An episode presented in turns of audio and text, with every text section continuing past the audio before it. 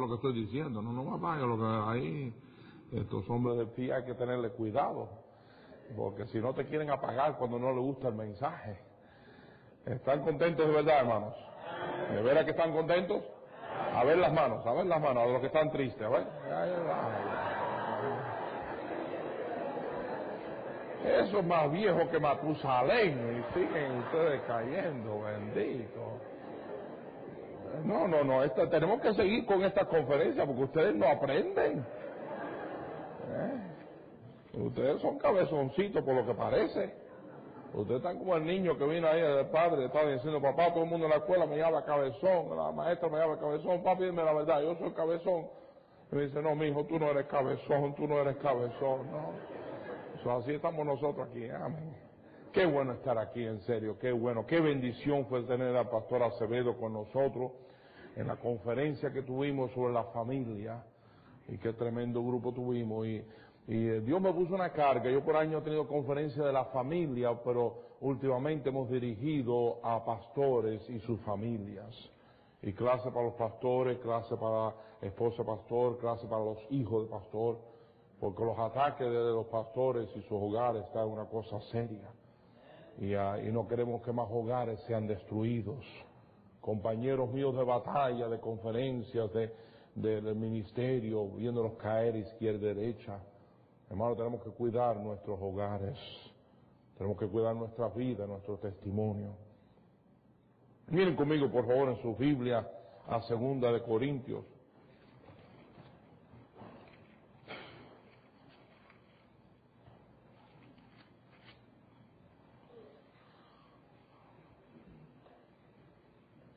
Hermano Ujieres, si quedan personas ahí al lado, ahora es el tiempo de decirle que pasen todo, que pasen todo lo que están ahí al lado.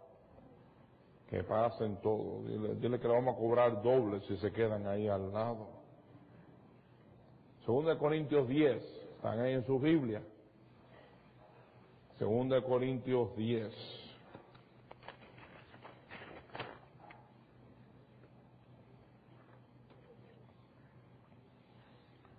Gloria al Señor, podemos llegar. El avión tuvo un retraso inmenso por causa del tiempo y otras cosas, pero gloria al Señor, al fin estamos aquí. Todos de pie, por favor. Vamos a leer aquí versículo 1 al 5 y vamos tomando aquí un tiempecito en leerlo aquí. Y qué bueno ver a muchos pastores, amigos aquí, qué bendición.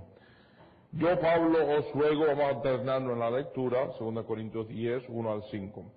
Yo, Pablo, os ruego por la macedumbre y ternura de Cristo, que yo, que estando presente, ciertamente soy humilde entre vosotros, mas ausente soy osado para con vosotros.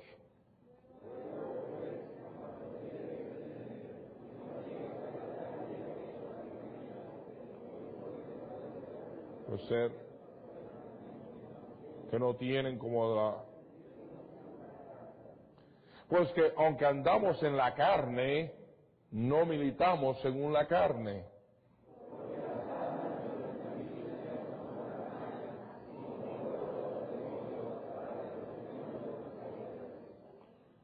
En el 5, derribando argumentos y toda altivez que se levanta contra el conocimiento de Dios y llevando cautivo todo pensamiento a la obediencia a Cristo.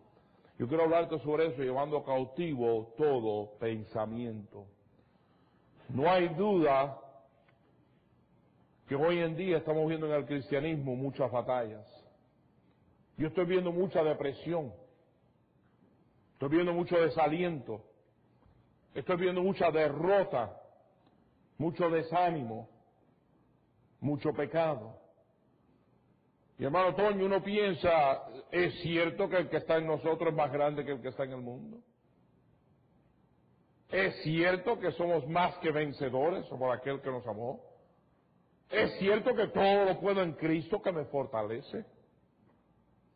Es cierto que si alguno tiene el Espíritu de Cristo, no es de Él si no lo tiene. Es cierto que ante todas estas cosas somos más que vencedores. Es cierto que pues si le demos esto, si Dios con nosotros, ¿quién contra nosotros? Entonces, ¿por qué hay tanto deprimidos? ¿Por qué hay tantos desalentados? ¿Por qué hay tantos tibios? ¿Por qué hay tantos confusos? ¿Por qué hay tantas falsas doctrinas y falsa enseñanza aún en el fundamentalismo?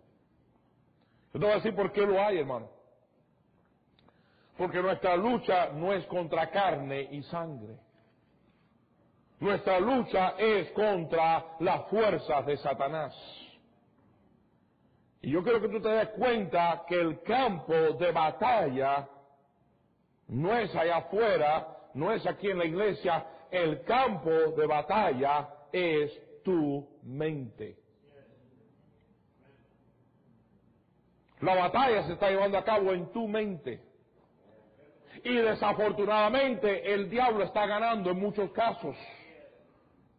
Porque no llevamos los pensamientos cautivos al Señor.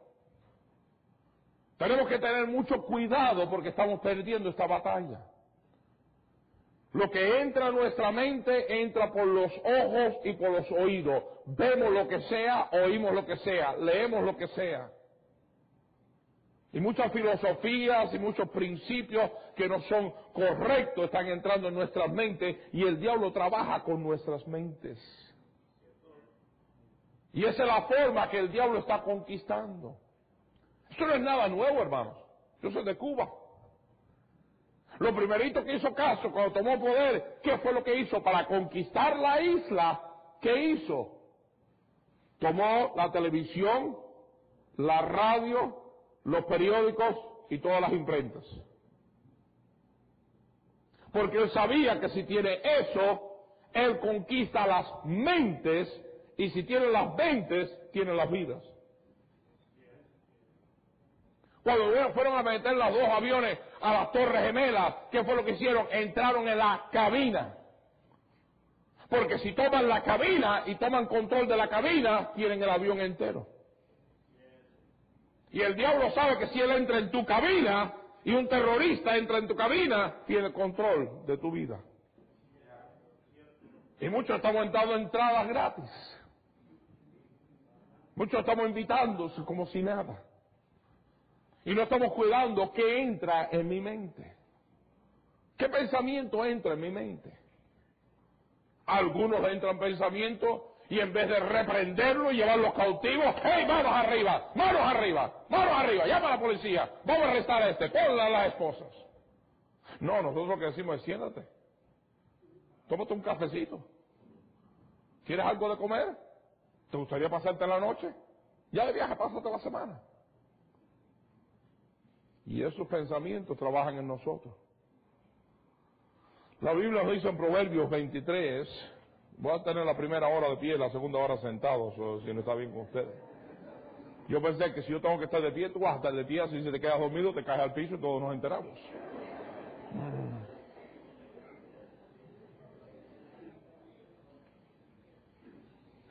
Proverbios 23, 7, están ahí hermanos.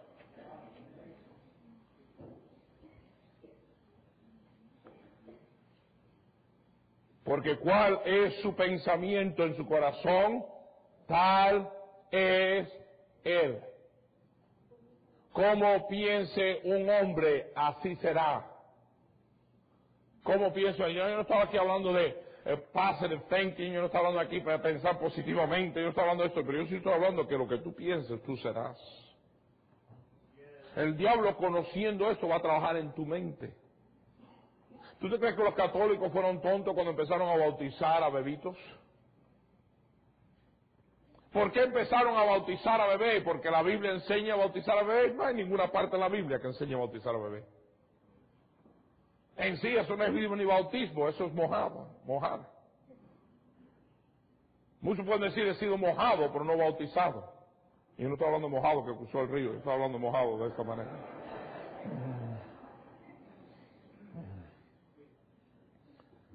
Muchos pueden decir yo he sido mojado, pero bautizado no, porque bautizarse es después de salvo, sumergido en agua.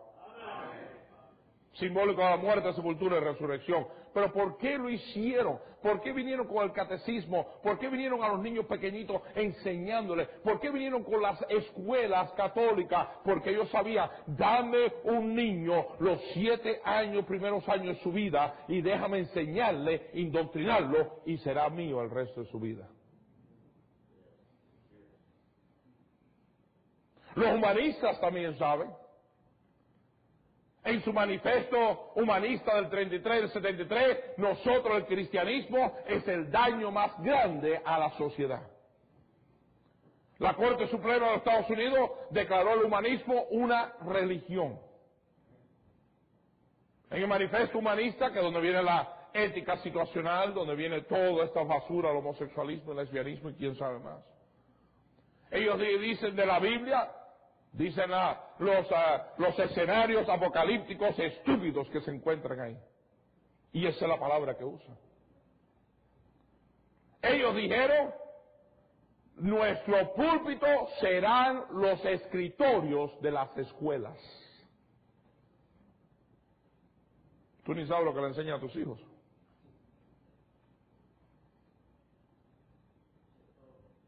La televisión es una forma increíble del diablo indoctrinar y tener a la gente en sus manos.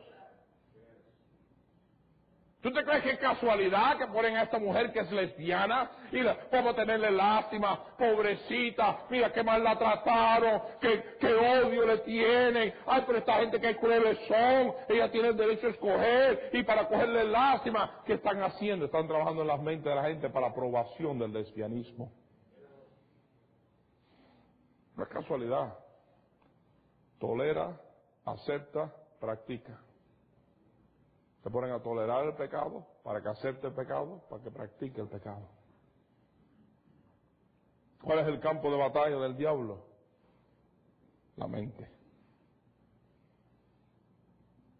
¿Cuál es el propósito del diablo? Conquistar a alguien. El diablo no te puede poseer a ti si eres cristiano, gloria a Dios, porque el que mora en nosotros es más grande que el que mora en este mundo. Y nosotros somos templo del Espíritu Santo. Pero como no te puede poseer, como puede poseer un incrédulo y, hay y puede tener el endemoniado y puede poseerlo y controlarlo, él no puede hacer eso, pero él puede influenciar tu mente. Y si puede influenciar tu mente, te tiene a ti. Casi igual que si te poseería. La batalla está en la mente. Vamos a orar, por favor. Mi Señor, mi Dios, gracias por cada uno que ha venido aquí. Gracias por tu palabra, gracias por esa tremenda iglesia, gracias por hermano Acevedo y su esposa y, el ejemplo de él y su padre que por tantos años aquí han mantenido este faro brillando en esta ciudad tan llena de tinieblas y de pecado. Bendice ahora, Señor, y enséñanos por tu palabra en los cortos minutos que tenemos. Transfórmanos y haznos más en la imagen de Cristo. Y si hay alguien aquí que no es salvo, que no es salva, que hoy sea el día de su salvación. En el precioso nombre de Cristo te lo pedimos. Amén. Gracias por tomar asiento. Jeremías capítulo 18. La palabra de Dios nos habla aquí en el versículo 12 y nos dice, y dijeron, es en vano porque en pos de nuestros ídolos iremos y haremos cada uno el pensamiento de nuestro malvado corazón haremos cada uno el pensamiento de nuestro malvado corazón. El diablo trabaja para coger tu mente y trabajar en tu mente. Mira conmigo al libro de Efesios capítulo 4, versículo 14. La palabra de Dios nos dice, para que ya no seamos niños, ah, dice aquí, fluctuando o fluctuantes, llevados por donquiera de todo viento de doctrina por estratagema de hombres que para engañar emplean con astucia las artimañas del error. Y con astucia emplean para qué? Para engañar a la gente. Y puedes engañar a la gente hasta no decir más. Miren conmigo, por favor, al libro de Colosenses, capítulo 2, versículo 8.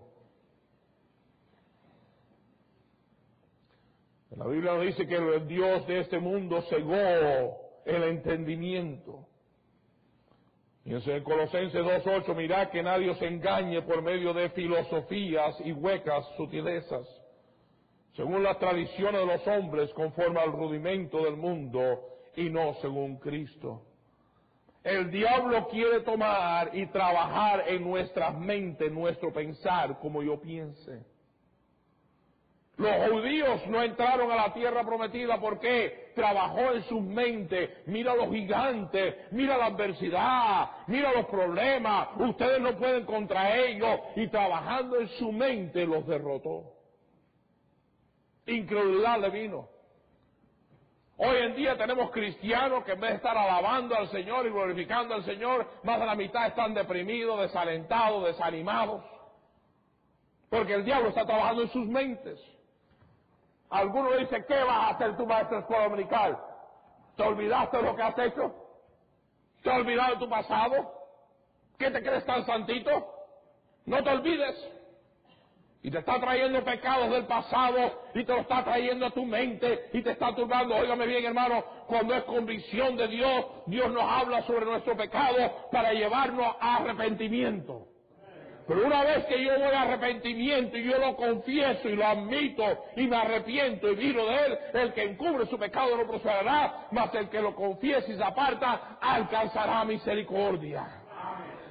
Si confesamos nuestro pecado, Él es justo perdonar nuestro pecado y limpiarnos de toda maldad. Ya los pecados, aquellos confesados, están bajo la sangre. Pero el diablo te sigue trayéndotelos. Dios te los trae para traer arrepentimiento, pero después del arrepentimiento el que los, te los trae es el diablo. Y tú, pastorcito, ¿qué tú te crees? ¿Quién tú te crees que tú eres? Yo no soy nadie, pero en Cristo soy alguien. Soy hijo de Dios, soy salvo por su gracia. Todo lo puedo en Cristo que me fortalece. Pero el diablo trabaja en tu mente.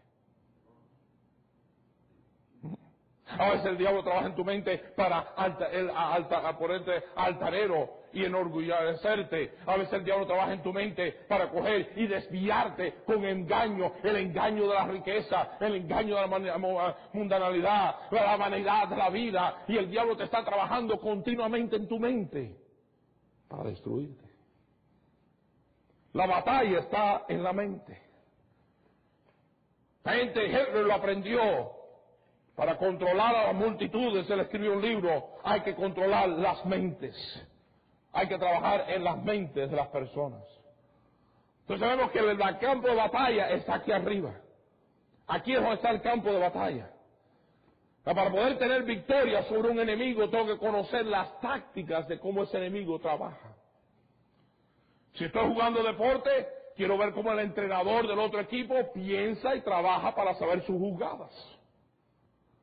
Si estoy en guerra, queremos aprender hasta el general que está encargado, cómo piensa ese general, porque así puedo obtener más victoria. Entonces, si tú y yo vamos a obtener victoria sobre el diablo, mejor que aprendamos cómo él trabaja y lo que él hace. Segundo de Corintios 11, por favor. ¿Están conmigo esta noche, hermano?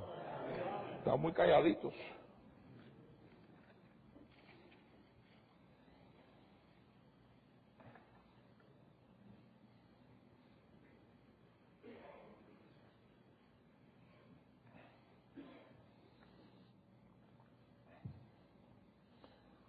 Nos dice aquí en 2 Corintios 11, versículo 13, porque estos son falsos apóstoles, obreros, fraudulentos que se disfrazan como apóstoles de Cristo. Y no es maravilla porque el mismo Satanás se disfraza como ángel de luz.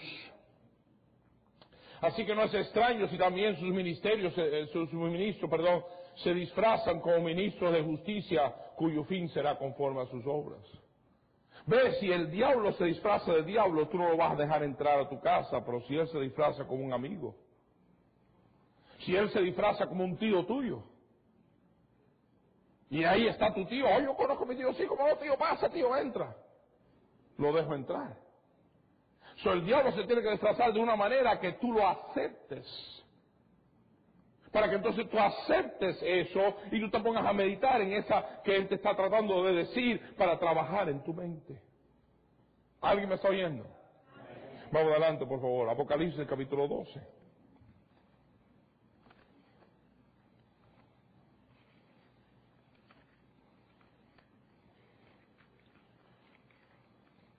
Si tú oyes rápido, yo predico rápido. Amén. ¿Quieren irse para la casa? Ok, yo le prometo que antes de las 10 yo termino. No me por mi, en hora de Chicago son las 8.25, me queda hora y media. Vamos adelante, vamos adelante. Apocalipsis 12.9, por favor. Y fue lanzado fuera quién?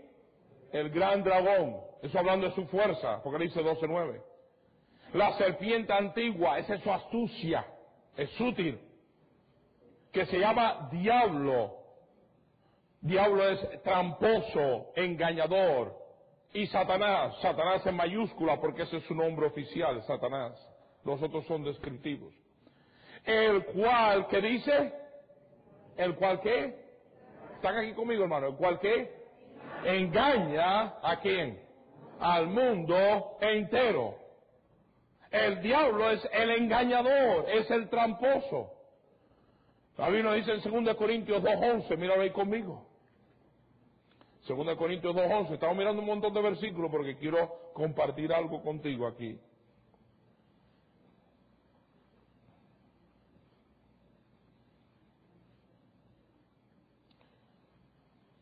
En el 2 Corintios 2.11 dice la palabra de Dios para que Satanás no gane ventaja alguna sobre nosotros, pues no ignoramos sus maquinaciones. Maquinaciones quiere decir tácticas de guerra. Pablo dijo, no ignoramos sus tácticas de guerra. No ignoramos cómo Él trabaja, cómo Él obra. Ya vimos el campo de la batalla es la mente. Ahora tenemos que ver cómo es que Él trabaja. Él trabaja engañando, Él trabaja indoctrinando. Yo me acuerdo en Cuba, pequeñito ahí de niño, estaba yo en la escuela, y creo que no me acuerdo si era el tercer grado o cuarto grado. Nos dieron un papel y la clase era gramática.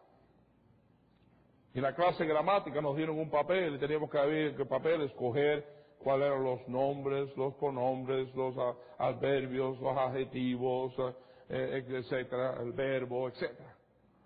Y teníamos que hacer eso en la clase gramática. Pero esta era la frase. En los Estados Unidos la gente se está muriendo por los miles. Especialmente lo de las razas negras se mueren, están, se mueren por todas partes. Están muertos por todas partes. Algo así. Ok, ¿cuál es el nombre? ¿Cuál es el pronombre? ¿Cuál es el verbo? ¿Qué estaban haciendo? ¿Alguien me está oyendo? Indoctrinando. Metiendo en la mente. Sutil. Astutamente aquí en Nueva York, en las escuelas primarias. Primarias, pequeñitos. Ya le están trabajando. Niños, hay diferentes familias. Hay una familia donde hay un papá y una mamá. Hay una familia donde hay solo un papá. Niños, hay una familia donde solo hay una mamá. Niños, hay una familia donde hay dos mamás. Niños, hay una familia donde hay dos papás, pero todos son familias. Ya sutilmente trabajando en la mente de ese niño que el lesbianismo y el homosexualismo está bien. Hermano, despierta. No te quedes dormido, el cristianismo está dormido. Y el diablo está cogiendo ventaja porque no estamos viendo cuáles son las maquinaciones, cómo, cómo trabaja él. No seamos ignorantes de cómo el diablo trabaja. No seas ignorante de cómo el diablo trabaja con la televisión. El daño más grande que ha sido al cristianismo en esta era ha sido la televisión. Porque la televisión trabaja en las mentes, hasta las caricaturas están trabajando en las mentes de los niños. Y la mayor parte de los padres ni saben lo que sus niños ven. Es un, good, es un buen babysitter. Llévatelo ahí, cuídalo. ¿Están conmigo, hermanitos? Y el diablo está metiendo a través de las novelas, a través de, hoy en día, a través de la evolución. Mira cualquier programa que tantos millones de años, que esto y que lo otro, que aquella. La evolución no es científica, la evolución es la estupidez más grande que alguien inventó. Nada viene de nada. Hasta los mismos científicos admiten que tiene que haber una, una, alguien inteligente que creó todo esto, hizo todo eso, diseñó todo esto, porque todo es diseñado, todo edificio en Nueva York es diseñado y construido por gente inteligente. Pero ahí sutilmente el diablo está quitando a Dios, el creador. No es ciencia, es quitando a Dios, el creador. Y ahí están tus niños. ¿Cuántas horas viendo televisión? ¿Cuántas horas en escuela pública? Juan Gómez, 40, 50, 60 horas a la semana. Mi hermano Cebedo, después nosotros tenemos dos horas y vamos a combatir dos horas con 60 horas. Y después te sorprende por qué niños criados en la iglesia cogen caminos del mundo. No nos damos cuenta cómo el diablo trabaja. Está trabajando en nuestras mentes. Y está sutilmente metiéndose. ¿Cómo se mete? Por las puertas y las ventanas. Porque dejamos la puerta abierta y las ventanas abiertas. Y se cuela el terrorista. Hoy en día los aviones, las puertas de la cabina están aseguradas. ¿Para qué? Para que ningún terrorista entre. ¿Por qué? Porque si entra, controla la cabina y controla el avión. Qué lindo fuera si los cristianos pusiéramos puertas fuertes en nuestros ojos y en nuestros oídos. Para que terroristas no entren y controlen nuestra nave. Controlen nuestra vida. ¿Alguien me está oyendo o no me está oyendo? Nos hace falta llevar estos pensamientos cautivos a Cristo. No vas a dejarlo entrar. Por algo mi mamá me cantaba a mí de niño pequeñito, cuidado tus ojitos lo que ven. Cuidado tus ojitos lo que ven, porque en el cielo está el Señor mirándonos con amor. Cuidado tus ojitos lo que ven. Cuidado tus oídos lo que oyen. Cuidado tus oídos lo que oyen, porque en el cielo está el Señor mirándonos con amor. Cuidado tus oídos lo que oyen. Porque lo que entra por aquí y entra por aquí, afecta aquí. Tú dame a un hermanito o una hermanita que se siente con un chismoso suficiente tiempo y le entre todo eso ahí, el diablo empieza a trabajar en su mente. Al pastor que amaba hace seis meses atrás, hoy en día ya no quiere nada que ver con él. ¿Dónde trabajó el diablo? ¿Por dónde entró? ¿Cuándo vamos a aprender que yo no tengo que oírlo todo? Yo no tengo que verlo todo. Yo tengo que cuidar qué entra por aquí y qué entra por aquí. ¿Qué es lo que leo? ¿Qué es lo que oigo? ¿Qué es lo que veo? Yo no estoy hablando solamente de programas pornográficos. Yo no estoy hablando nada más que películas sucias. Yo no estoy hablando de esto. Estoy hablando de filosofías del mundo que están indoctrinando a los cristianos y aún pastores con filosofías mundanas. ¿Cómo trabaja el diablo? Oh, las tácticas de él son perversas, son malas. Miren conmigo a, allá al libro de Efesios, capítulo 4.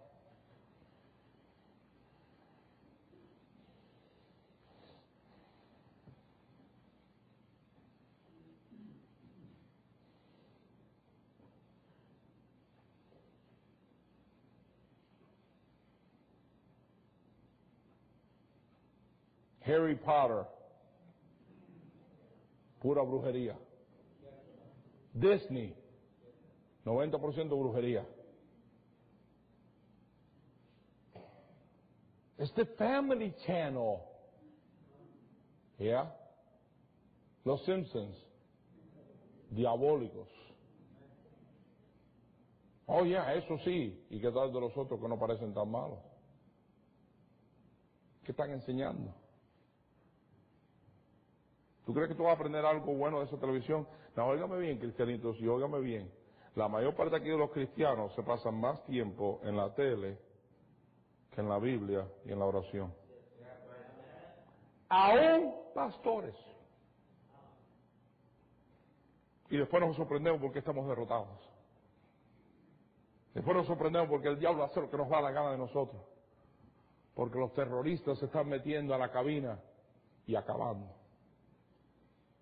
y nadie está haciendo nada. Efesios capítulo 4, versículo 17. Esto pues digo y requiero en el Señor que ya no andéis como los otros gentiles que andan en la vanidad de su mente. El diablo mete vanidad en su mente. Ay, no, no solo un par de tenis, pero tiene que ser un par de tenis Air Jordan de 150 dólares. No, no, no puede ser más que un traje cualquiera. Tiene que ser un traje por fulano mengano. No, no puede ser la vanidad de la vida. Tengo que lucir mejor que el otro, ser mejor que el otro, tener mejor que el otro. Hermano, esa es la vanidad de la vida. El engaño de las riquezas. No sé por qué, no me siento que estoy cayendo muy popular aquí yo esta noche. Mejor que no tomamos un voto de popularidad esta noche. Versículo 18, teniendo el entendimiento entenebrecidos, ajenos de la vida de Dios por la ignorancia que en ellos hay y por la dureza de su corazón. El entendimiento lo tienen entenebrecido, están ajenos de la vida de Dios por la ignorancia que en ellos hay, por la dureza de su corazón. Los, cuales después que perdieron toda sensibilidad, se entregaron a la lascivia para cometer con avidez toda clase de impureza. Mas vosotros no habéis aprendido así a Cristo. Miren conmigo a Romanos 1, por favor. Romanos 1.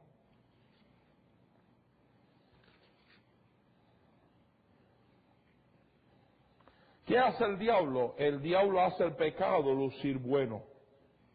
¿Me están oyendo, jovencitos? El diablo hace el pecado lucir bueno.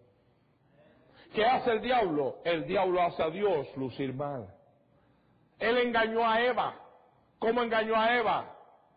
Pues Dios no quiere que comas de ese fruto. Dios está prohibido comer de ese fruto. No, Dios no le prohibió tanto. Dios le dijo, aquí está todos los frutos, todos los árboles, solo de este no coma. Ay, que Dios no quiere que coma esto. El enfoque fue en un árbol en vez de miles de árboles. Mira Dios, si es tan bueno, ¿por qué no te deja comer de ese? Estaba trabajando en la mente de Eva. No que voy a morir. No, tú no vas a morir. Eso, eso es algo figurativo. Eso no es verdadero. Y tanto trabajó en la mente de Eva que Eva tomó de la fruta y se la dio a Adán. So, el pecado vino por el diablo trabajando en la mente de Eva. Y así trabaja el diablo. Él hace lucir la Biblia ridícula. Filosofías humanas. Él hace lucir el cristianismo fuera de moda, fuera de onda. Romanos 1, por favor, versículo 21.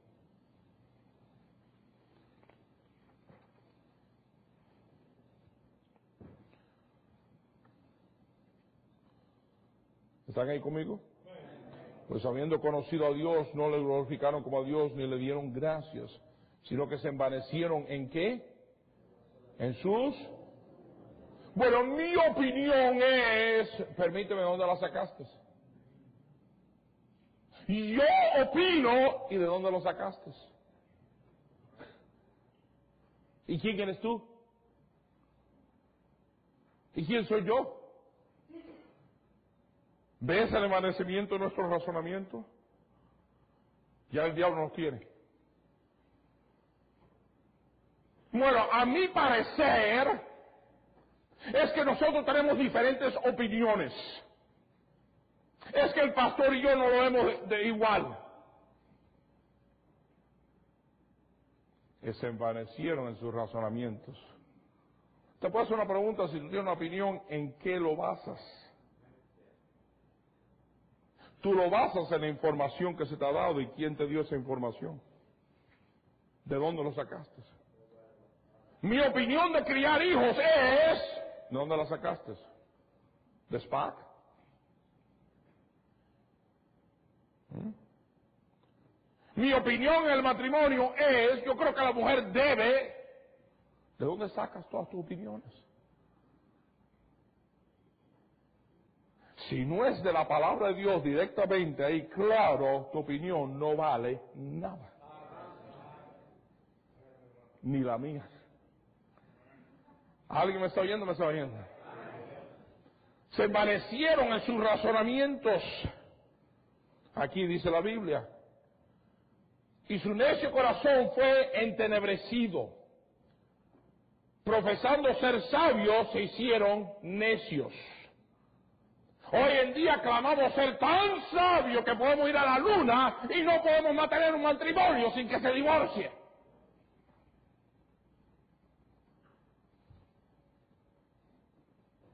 Somos tan sabios que podemos mandar aviones por todas partes y sin embargo no podemos tener unos niños que se críen sin tanta violencia, sin tanto homicidio, sin tanto suicidio, sin tanto miserable, hasta no decir más. Nos creemos sabios y somos necios. Nos creemos tan inteligentes, la era del, del nacionalismo, de la inteligencia, y somos más burros que nunca. ¿Alguien me está oyendo o no me está oyendo? Somos mensos que no da más. dice, usted me está hablando así, ¡ah! Y te estás envaneciendo en tu razonamiento. Tú eres el mismo que estamos hablando. Tú que te estás enojando. Ya el diablo tiene tu mente, que te crees a alguien. Oh, pero yo tengo un doctorado. ¿Y qué es el doctorado? ¿De quién tienes el doctorado? ¿De la universidad de qué? de la Universidad de los Changos?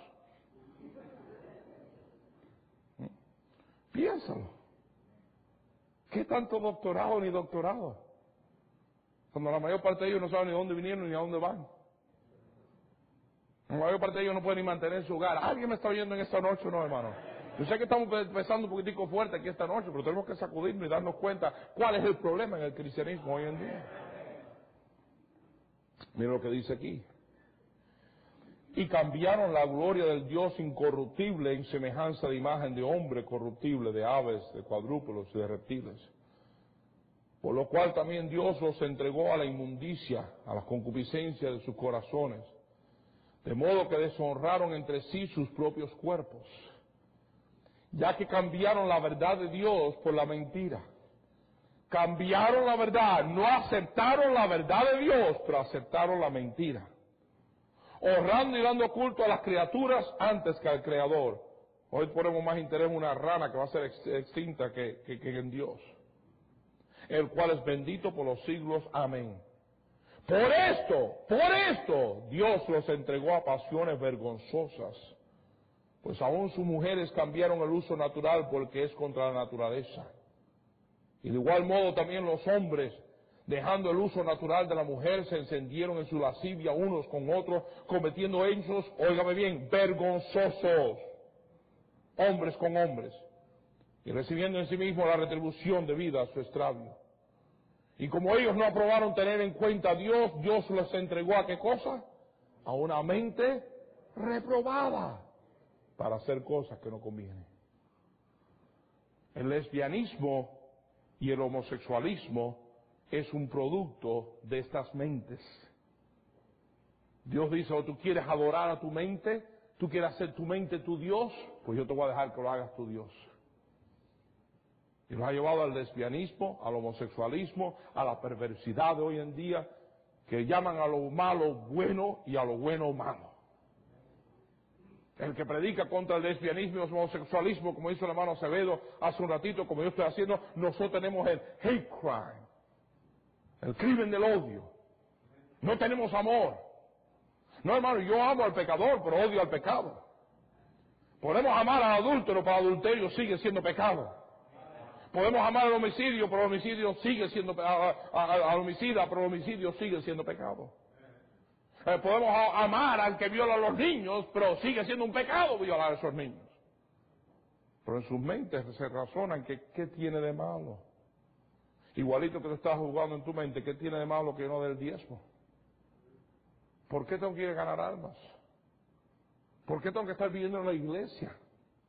Estos son otros días. ¿Por qué tengo que vestir de esta manera o de aquella manera? Tengo que decir, no, no, mi opinión es, estamos en otros días, no tiene nada que ver. Todo es lo que yo opino. Todo es lo que yo creo. Todo son las filosofías mías que vienen de las manos de Satanás. ¿Alguien me está viendo en esta noche? Entonces, pastor, ¿qué podemos hacer? ¿Hay victoria? ¿Hay forma de vencer? ¿Hay forma que podemos vencer? Bueno, déjame decirte lo que podemos hacer. Alguien parece que tiene un despertador ahí que está sonando. Óigame bien, ¿se acuerdan la primera guerra de Irak del presidente Bush? ¿Se acuerdan que las fuerzas aliadas fueron ahí a pelear contra el Saddam Hussein? En aquel tiempo Saddam Hussein era el, el cuarta potencia más grande militar del mundo entero. Solo después de los Estados Unidos, Rusia y China. La cuarta potencia más grande militar era las fuerzas de Saddam Hussein Irak. El primer presidente Bush llevó las fuerzas aliadas. Ahí vinieron ahí la guerra, pero ahí estaban los aviones de, eh, de las fuerzas aliadas que eran superiores a los MiG-29 que tenía él. Estos aviones venían en el aire, cuando estaban en el aire, el otro avión estaba tan lejos que ni podía verlo y ya en sus radares y todo lo estaban viendo y cogían y le tiraban un misil a montones de millas de distancias. Y ¡pum! explotaba el avión. Aviones de guerra vinieron que no pueden detectar el radar y destruyeron todas sus bases de radares para no detectar nuestros aviones. Armas superiores, hasta no decir más. Los tanques de ellos tenían que parar y, apuntar y tirar, no podían hacerlo andando. Los tanques Abrams eso podían ir 45 millas por hora y andando y, disparar y todo darle. Los tanques de ellos se escondieron en la arena y los cubrieron de arena para que no se vieran y matas y todo, que cuando volaban no podías ver el tanque, pero cometieron un error, no se dieron cuenta de la tecnología que tenían esos helicópteros especiales y esos aviones especiales que tienen ahí infrared, que pueden ver el calor y cogían el sol del día y ese metal se calentaba y en la noche estaba dando calor y iban de noche que no podían ver nada, pero más que las pantallas, los pilotos. Y ahí en las pantallas salían los tanques y disparaban y mataban. Se acabó como nada. ¿Se acuerdan? ¿Cuánto duró la, guerra de tierra? Cien horas. ¿Por qué? Armas superiores. No, qué tonto sería que estos soldados tuvieran estos aviones, estos tanques, estos helicópteros, estas armas superiores, satélites que están viendo cada movimiento de ellos, e ignoraran todas esas armas y se fueran con palitos a pelear, palos de escoba. Aquí venimos los hubieran matado a todos. Los hubieran acabado a todos. Miles de ellos. ¿Por qué? Porque el enemigo era fuerte. No, porque el arma poderosa que tenían no la usaron. O que si tengo los aviones, pero ay, yo no sé cómo volar este avión. O que si tengo los tanques, yo, no, yo no sé cómo usar este tanque. Óigame bien, mi hermano y mi hermana. Hay un arma poderosa que Dios te ha dado. Y esa arma poderosa se llama la palabra de Dios. Y esta es la forma que tú puedes vencer a las tácticas de Satanás, los ataques de Satanás. La forma del diablo influenciar tu mente es conociendo este libro y usando este libro contra él. Es la espada del Espíritu. Miren conmigo Mateos capítulo 4, por favor. Lo único que es triste pero el arma a veces está en un rinconcito cogiendo polvo. Lo único que es triste, pero no estudiamos esa arma. Lo único que es triste, no la leemos. Oh, que los cristianos leyeran unos cinco o diez capítulos y meditaran en ello todos los días. Oh, que los pastores leyeran la Biblia. 70% de los pastores dijeron que el único tiempo que leen su Biblia es para preparar mensajes. Y después te sorprende por qué pastores están cayendo izquierda y derecha. El arma poderosa que tenemos, la palabra de Dios, no lo usamos. Yo quiero que tú te fijes en la tentación de Cristo, cómo el diablo trabajó en la mente de Cristo y con qué peleó Cristo. Acuérdate, el campo de batalla es la mente. El guerrero es Satanás y la fuerza del demonio. Mateo 4, capítulo 1. Entonces Jesús fue llevado por el Espíritu al, desierto para ser tentado por el diablo. Y después de ayunado 40 días y 40 noches tuvo hambre. Y vino a él quién? El tentador. Y le dijo, si eres hijo de Dios, di que estas piedras se conviertan en pan. Pruébame. Pruébame que eres el Hijo de Dios. No le dijo que pecara. No le dijo cometa adulterio. Más que dijo, si tú eres el Hijo de Dios, pon esta piedra pan. Y veamos que eres el Hijo de Dios. Y respondiendo dijo, escrito está. No solo de pan vivirá el hombre, sino de toda palabra que sale de la boca de Dios. El diablo vuelve de nuevo. Entonces el diablo lo llevó a la santa ciudad y lo puso sobre el pináculo del templo y le dijo, si eres hijo de Dios, échate abajo, porque escrito está, uh, torciendo la Biblia. A sus ángeles mandará cerca de ti y en sus manos te sostendrán para que no tropieces con tu pie en piedra. Y Jesús le dijo, sí, pero escrito está. También no tentarás al Señor tu Dios. La batalla estaba donde? En la mente. ¿Con qué estaba venciendo Cristo? Con la palabra de Dios, la palabra de Dios. Otra vez lo llevó el diablo a un monte muy alto y le mostró todos los reinos del mundo y la gloria de ellos. Y le dijo, todo esto te daré si postrado me adorares. Entonces Jesús le dijo, vete Satanás, porque escrito está, al Señor tu Dios adorarás y a Él solo servirás. Escrito está, escrito está, escrito está. El conocimiento de la palabra, el saber usar la palabra, el tener la palabra, pudo vencer los ataques de Satanás en su mente. Tienes que cuidar lo que entra, pero si entra tienes que llevarlo cautivo. Vamos al mensaje ahora ahí en 2 Corintios 10, ya que terminamos con la introducción. Te ríes, pero tienes ganas de llorar.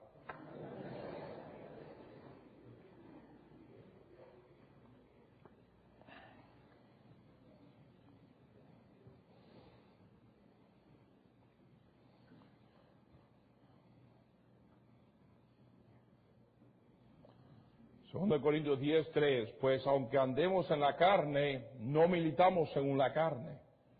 Nuestra milicia no es la carne, ponte los guantes, coge ahí, coge un rifle. Porque las armas de nuestra milicia no son carnales, sino que cosa? Poderosas en Dios, para que la destrucción de fortalezas. Tenemos armas poderosas, derribando argumentos y toda altivez que se levanta contra el conocimiento de Dios y llevando cautivo todo pensamiento a la obediencia a Cristo. Llevándolo cautivo, diciendo, estás preso. Eso es un mal pensamiento, eso no está correcto, lárgate de aquí. Pero ¿cómo vas a saber eso a menos que conozca la palabra de Dios? A menos que tenga discernimiento en qué es de Dios y qué no es de Dios. A menos que yo pueda ver y decir, oh, oh, no, no, esto no es de Dios y por esto no es de Dios, por esto y esto y esto y esto y esto. Si no, el diablo está jugando con mi mente y haciendo lo que le dé la gana. Y por eso tenemos tantos cristianos desanimados, derrotados, vencidos, desviados, mundanos. Está todo aquí. Romanos capítulo 12. Efesios 4 nos dice, renovados en el espíritu de vuestra mente. Y en Romanos 12 terminamos con esto. Podríamos ir mucho más, pero es tarde ya y no vamos a tomar más tiempo.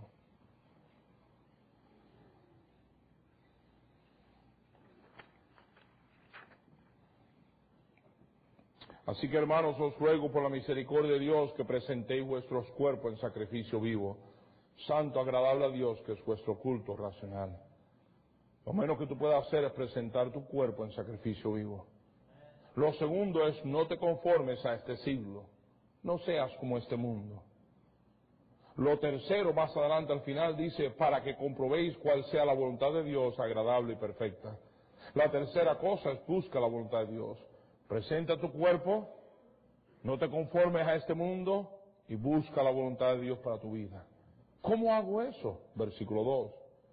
No os conforméis a este siglo, sino transformaos. ¿Cómo? Por medio de la renovación de vuestro entendimiento. Cambia tu forma de pensar. Por ejemplo, el vestuario de la mujer. La mujer piensa en vestirse sexy, sensual, porque eso es lo que el mundo te enseña. ¿Cuántas masitas puedes enseñar? ¿Cuánto puedes lucir tu cuerpo? Eso es lo que el mundo enseña y por eso la mujer se viste así. Pero cuando la mujer viene al conocimiento de la verdad de Dios y al conocimiento de la palabra de Dios y al conocimiento de los principios de Dios, dice, no, no, yo no estoy supuesto a traerle cuerpo, gloria a mi cuerpo, yo estoy supuesto a traerle gloria a mi Cristo. Si me voy decir de una manera que no traiga gloria a mi cuerpo, sino que traiga gloria a mi Cristo. Ahora ella cambia su forma de pensar y su forma de pensar que ha cambiado, cambia su forma de vestir. Antes era, hey, ¿qué es para mí? ¿Qué es para mí? Lo que cuesta, dámelo acá, el bar, ¿cuánto cuesta? No tiene que ver, el cheque entero, aquí me lo gasto. Porque es para perversidad. Ahora que soy salvo, digo, no, no, yo no voy a gastar en esa basura. ¿Sabe que voy a gastar? Yo voy a gastar en la obra de Dios. Yo invertir en la obra de Dios para que el Evangelio se lleve, para que misioneros vayan, para que la obra de Dios vaya adelante. Yo voy a invertir en eso y no en aquella basura. Cambio mi forma de pensar, cambio mi forma de dar. No hay una escasez de dinero en el mundo, hermano. Hay una forma incorrecta de pensar. Hasta en el dinero. Bueno, es que esta iglesia quiere mi dinero. ¿Quién dijo que era tuyo? ¿En serio? ¿Quién dijo que era tuyo? Es todo de Dios. Pertenece a Él. Él me dice, aquí está 100 dólares, quédate con 90. Hey, buen trato. Si alguien me quiere hacer eso conmigo, hazlo ahora mismo, yo lo hago. Pues no es maltrato. Dame uno a 100 y todo el 10 para atrás, encantado la vida. Buen negocio. No, me quieren quitar 10. Yo no miro, yo no miro que me quieren quitar 10, yo miro que me dan 90. Y como, uh, me van a dar 90, uh, ya, dame 90 por estos 10. La forma de pensar afecta mi forma de dar. ¿Alguien me está viendo o me está viendo? Hasta la forma de cómo piense de la iglesia afecta lo que el pastor estaba predicando. Si vengo o no vengo a la iglesia. ¿Sabes por qué tú faltas tanto a la iglesia de servicio? ¿Tú crees que la predicación tú no la necesitas? ¿Tú crees que no te hace falta la predicación? ¿Tú te crees que ya tú alcanzaste? ¿Tú crees que ya tú lo hiciste? Miércoles por la noche estudio bíblico, ¿para qué estudiar la Biblia? Tiempo de oración, ¿para qué va a aparecerme? Si Dios no va a cambiar nada, nada va a pasar. Mi forma de pensar afecta toda mi vida. Si yo digo, yo necesito esa predicación, porque esa predicación va a cambiar mi vida, puede transformar mi vida. Yo creo en el poder de la palabra de Dios predicada. Ya, yo necesito estar ahí. Yo quiero estar ahí en la iglesia, yo no quiero faltar, porque quién sabe que el día que falte, el pastor va a hablar lo que yo necesito. Mi forma de pensar cambia mi forma de vivir. ¿Alguien me está oyendo? ¿Mm? Y aquí podemos cubrirlo en todo aspecto, hermano. La batalla está en la mente. Yo no tengo tiempo de ir más detallado. Yo más que te quiero decir es esto. ¿Cómo está tu mente? ¿Mm? ¿Qué estás haciendo con el arma tan poderosa que el Señor te ha dado? No, no, no, no cierra la Biblia, no hagas eso, porque si te voy haciendo eso me voy a meter otra media hora.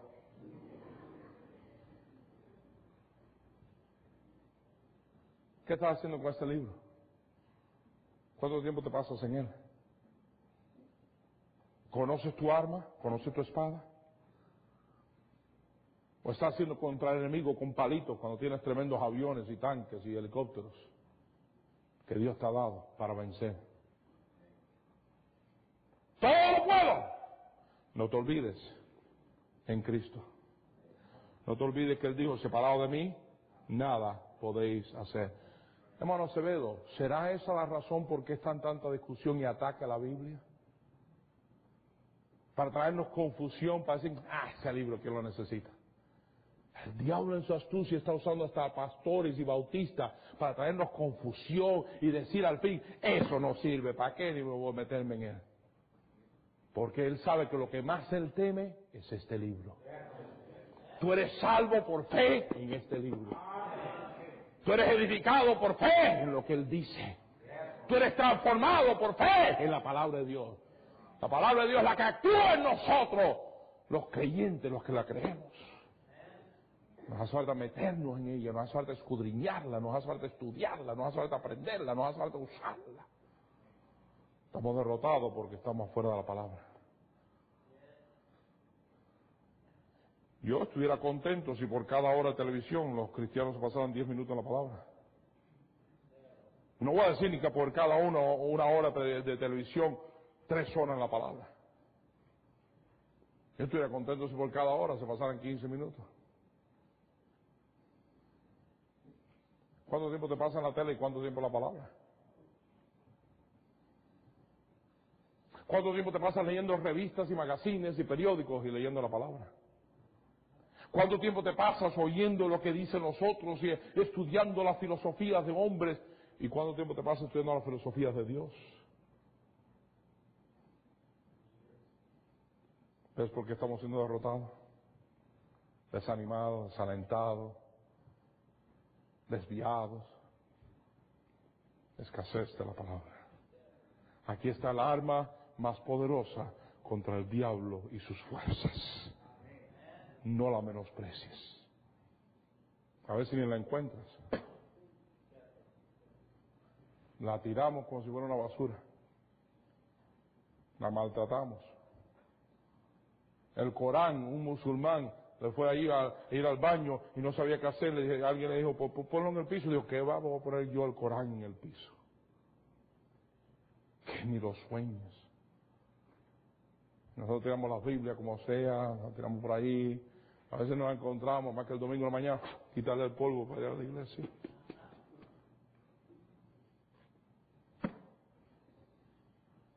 Por algo estamos siendo derrotados. Te amo, mi hermano. Y porque te amo, te quiero ayudar a quitar la máscara a Satanás. Está trabajando en tu mente. Está trabajando fuerte en tu mente. Pastores trabajan en su mente, Pastor Gómez. Un pastor predicó, 17 fueron salvos y por la tarde fue, cogió una pistola y se mató. 17 salvos. Y después cogió una pistola y se mató. El diablo trabajando en su mente. Padre, gracias por cada uno aquí, gracias por tu palabra, gracias por tus verdades, Señor. Somos inútiles poder exaltar este libro como merece ser exaltado. Los cielos y la tierra fueron hechos por la palabra de Dios. Salvación viene por la palabra de Dios. Transformación viene por la palabra de Dios. Victoria viene por la palabra de Dios. Perdónanos por cuanto la menospreciamos, cuánto la ignoramos. Señor, que nuestros principios, nuestras filosofías sean porque la Biblia dice. Porque estos son principios bíblicos. Porque esto es lo que el Señor enseña. Y como los tres jóvenes hebreos digan, no puedo arrodillarme a la estatua, porque Dios no quiere que me arrodille a otras cosas. Señor, ayúdanos a vivir por principios, no por filosofías, no por nuestras opiniones, pero por principios bíblicos. La cabeza baja, los ojos cerrados. Yo no sé a quién Dios le haya hablado aquí esta noche.